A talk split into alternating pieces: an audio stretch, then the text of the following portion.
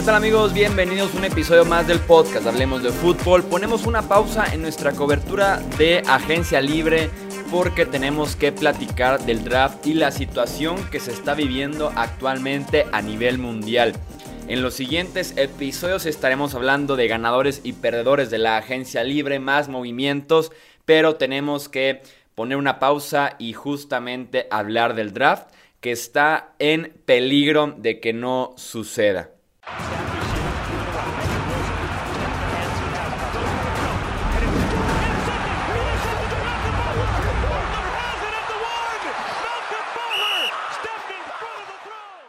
Hemos reportado por aquí, también en el canal de YouTube y en las redes sociales, que el evento que estaba programado para realizarse del 23 al 25 de abril en el Strip de Las Vegas, en la calle principal, con cientos de miles aficionados de la NFL, como se había estado haciendo en anteriores sedes como Chicago, Filadelfia, Dallas, y seguía Las Vegas, este magno evento que se ha convertido el draft, pues ese evento ya había sido cancelado. Insisto, lo reportamos en su momento, eso fue hace ya eh, poco más de una semana.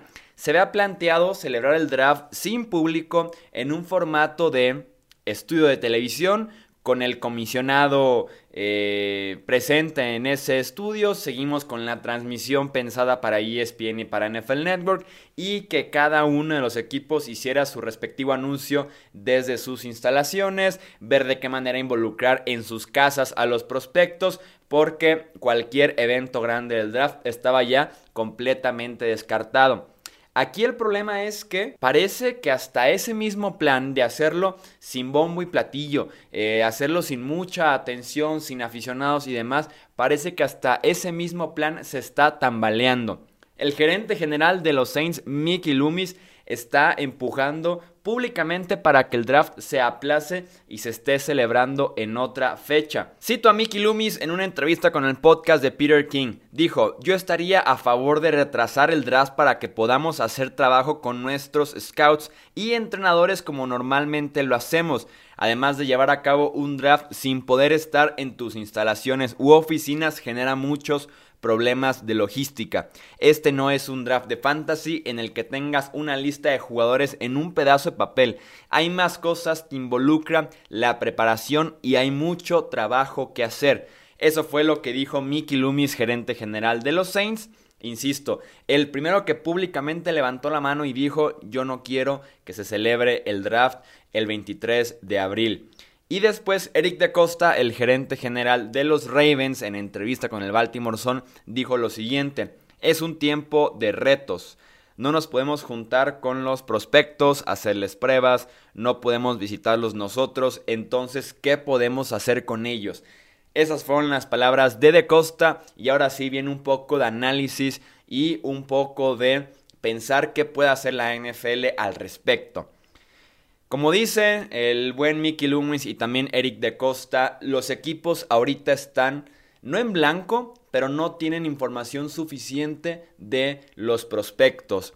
De a partir del prácticamente que pasa el draft, estamos hablando tal vez de agosto, los scouts eh, de los diferentes equipos, de los 32 equipos, se reparten por todo Estados Unidos para analizar a los siguientes prospectos del draft. Aquellos que están en su último año de elegibilidad en la universidad o que son eh, jugadores ya de tercer año y que pudieran estar planeando eh, omitir ese último año de elegibilidad y saltar a la NFL. Ese proceso inicia en agosto. Se podría decir que de agosto a diciembre se hace el trabajo más fuerte del draft en la parte del campo. El scout eh, tiene toda esa información, se designa un scout por zona, que tal vez son dos, tres estados adentro de Estados Unidos, que involucra unas 10, 15 universidades. Y ahora sí, el scout se pone a trabajar de agosto a diciembre, recabando información de partidos que vio en cinta o en vivo, información de entrevistas con otros scouts, con gerentes de universidades, entrenadores, compañeros, ex y entrenadores y ex compañeros. Entonces el scout se encarga de recabar toda esa información porque se podría decir que la gerencia del equipo está ahorita enfocada en la temporada. Estamos hablando de agosto a diciembre, es prácticamente la temporada de NFL. Ahora sí, cuando se acaba la temporada hablando del enero y febrero es cuando empieza ese, esa segunda parte del proceso del draft, que es que el equipo completo ahora sí se ponga a conocer al prospecto. El scout presenta la información que él tiene, presenta los hallazgos que tuvo de agosto a diciembre y el equipo empieza a mostrar interés según las necesidades del roster, según cómo estén planeando el off-season. Es que se pueden acercar ya a ciertos prospectos, se pueden acercar para realizar muy importantes exámenes médicos para por ahí diagnosticar algún detalle eh, de una rodilla que nunca se operó y que lo necesitaba, de una mala operación en un tobillo, en una muñeca, en la mano, etc. Se puede por ahí también diagnosticar alguna condición en el corazón, tal vez una condición respiratoria que el jugador desconocía por completo. Eh, obviamente vienen exámenes mentales, psicológicos y claro, vienen las pruebas en el campo. Aquí hay diferentes pruebas en el campo. Una de ellas es el Scouting Combine, evento que sí pudimos eh, realizar en la NFL antes de que se detuviera prácticamente cualquier tipo de actividad en el mundo entero.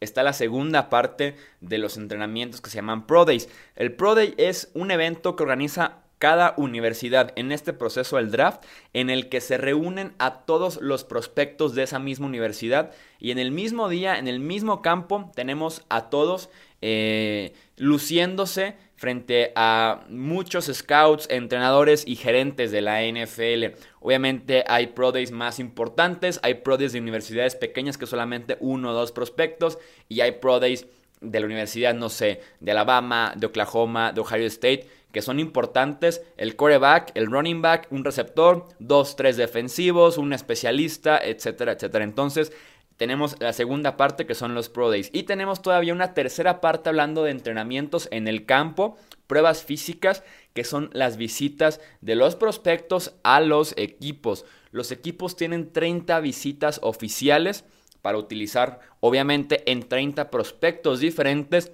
a lo largo de este proceso del draft para conocerlos más a profundidad, volverlos a entrevistar volverles a realizar pruebas médicas y físicas, eh, alguna otra prueba mental y psicológica y claro, ver qué pueden hacer en el campo. Decirle, oye, nuestra ofensiva se basa mucho en rutas eh, largas de 10, 15, 20 yardas. Vamos a hacer nada más en esta visita rutas de ese estilo porque son las que se acomodan según nuestro sistema.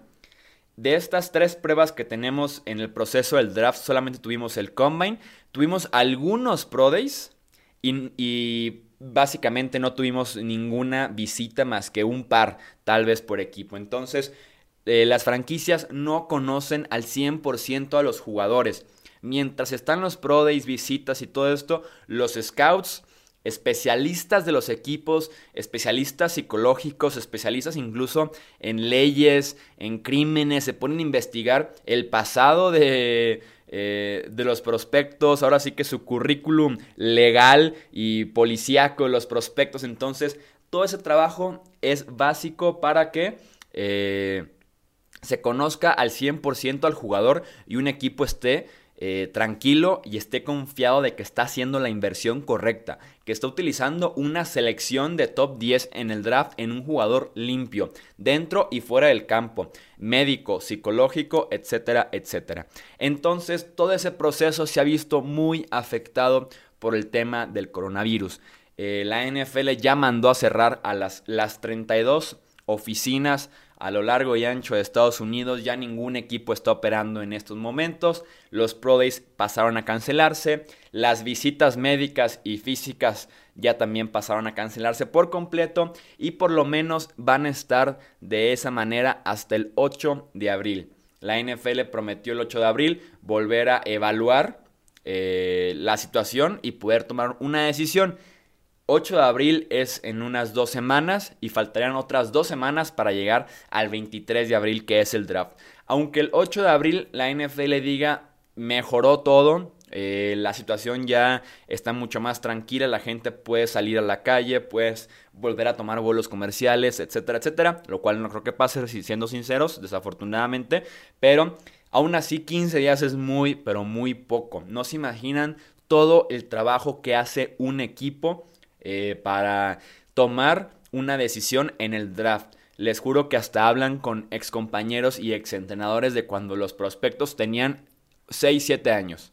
Familiares, amigos, policías locales para ver si era el típico jugador, eh, perdón, típica persona que se la pasaba con pandillas, en constantes problemas. Eh, insisto, las partes médicas son sumamente importantes porque hemos visto como un jugador por algo no detectado en la universidad y que sí se detectó con los chequeos médicos durante el proceso del draft, se cayó de la primera ronda hasta la segunda tercera ronda. O algún problema legal que por ahí le salió, eh, algún antecedente con eh, de violencia, de posesión, no sé, de drogas o de armas, y con eso se cayó del primer día al tercer día del draft. Entonces, son eh, aspectos sumamente importantes en este proceso del draft que no se están llevando a cabo y que eso está llevando a los equipos a decirle a la NFL, ahora ya públicamente, me queda claro que lo hicieron privadamente, me queda claro que lo hicieron en privado. Ahora los lleva a hacerlo públicamente, decirle NFL, eh, aplaza ligeramente el draft. Aplaza ligeramente el draft para que nos des tiempo a que podamos eh, seguir trabajando, a seguir realizando este tipo de actividades. No sé si han tenido oportunidad de ver también, hablando de la parte de las oficinas cerradas, eh, si han tenido oportunidad de ver cómo es un salón o cómo es una sala de juntas de un equipo de NFL durante el draft.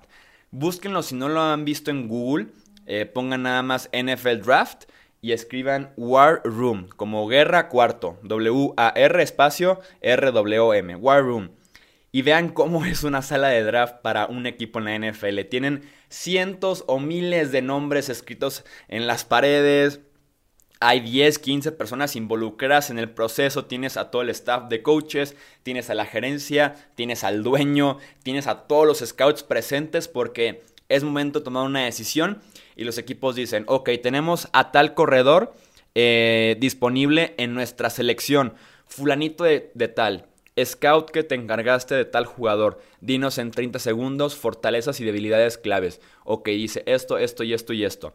Ok, la parte médica, ¿cómo salió? Totalmente limpio. La parte legal, pues tiene, un antecedente por violencia doméstica en 2013, eh, pero a partir de ahí eh, hablé con sus amigos, hermanas, eh, padres de familia, etcétera, y todos me dicen que es un ángel y que cambió a partir de ese episodio. Ok, dueño, ¿te sientes cómodo con lo que dijo la parte legal? Sí, me siento cómodo, estoy de acuerdo. Ok, eh, coach ofensivo. ¿Cómo te imaginas al corredor en el sistema? Sí, puede encajar, tenemos a este y este jugador, pero me hace falta un tercero eh, que se encargue de correr línea de gol o que atrape pases, etc. Ok, head coach, ¿Algún otro comentario, alguna otra necesidad? No, vamos con el corredor. Listo. Levantan el teléfono y dicen queremos a tal jugador con nuestra selección.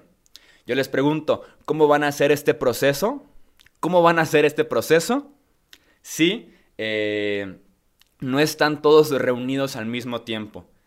Si en Estados Unidos está la prohibición de salir de casa, si en Estados Unidos se pide que no estén reunidos más de 50 personas, al principio ahorita es más de 10 personas en un mismo cuarto, ¿cómo pueden hacer un proceso realmente bueno para tomar las mejores decisiones posibles? Porque son decisiones de negocios y son decisiones millonarias. Entonces, si me preguntas a mí, yo creo que la NFL lo correcto sería aplazar el draft por lo menos eh, un mes para darle a los equipos más tiempo de recabar información que me queda claro que están ahorita tratando de hacer lo más que puedan con lo que eh, tienen en sus manos, a base de teléfonos, a base de FaceTime, a base de Skype, etc. Pero eh, nada como estar en el campo, evaluar durante un mes qué es lo que pasa, de qué manera pueden ayudarse los equipos con los recursos que tienen para poder tomar decisiones informadas. Insisto, son decisiones millonarias son decisiones muy importantes que marcan el rumbo de una franquicia entre el fracaso o el éxito en una temporada, entre un Super Bowl o estar en el top 10 del draft. Entonces, creo que lo justo sería darle a los equipos el tiempo necesario para tomar las mejores decisiones. O si se mantiene de la siguiente manera, me atrevo a decir que el draft 2020 va a hacer dos cosas. Uno, de los más propensos a errores por parte de equipos. Y dos, uno de los drafts más impredecibles que recuerde en los últimos años. ¿Por qué? Porque hay equipos que van a investigar más a X jugadores, que alcanzaron a recabar más información de X jugadores, y va a haber equipos que alcanzaron a recabar más información de Y jugadores. Entonces, unos van a creer que un jugador es top 10 y otros que es segunda ronda porque hasta ahí se quedaron con su eh, historial, ¿sabes? O algún equipo que haya quitado a X jugador porque alcanzó a llegar a la parte médica, médica, alcanzó a llegar a la parte de antecedentes legales, familiares y demás, y lo quitó de su eh, draft board, de su selección de draft, y otro equipo que no llegó todavía a eso y lo ve todavía como un jugador top 30 en el draft. Entonces puede ser un draft muy interesante, de un volado, de muchos errores o si la NFL actúa correctamente y como yo creo que debería actuar, un draft aplazado eh, por unos días, por unas semanas, lo que sea necesario para tomar las mejores decisiones. De todos modos, no hay prisa, la temporada inicia hasta septiembre y ya se habla de que los entrenamientos de abril y mayo fueron ya cancelados por la liga, entonces no hay prisa de que el draft sí se celebre del 23 al 25 de abril. De todos modos, los estaremos aquí informando en Hablemos de Fútbol. Recuerden que para estar bien informados prácticamente 24/7 los 365 días del año. Nos pueden seguir en Twitter, en Facebook y en Instagram como Hablemos de Fútbol. Y también tenemos un canal de YouTube donde publicamos prácticamente diario un resumen de noticias del universo de la NFL. Se los recomiendo bastante. Este es podcast, este es un poco de noticias con un poco de mi opinión y lo que creo que debería estar haciendo la NFL con el draft 2020 de eh, esta hermosa liga que merece una mejor organización en este tema, en esta crisis de salud mundial. Yo soy Jesús Sánchez y eso es todo por este episodio.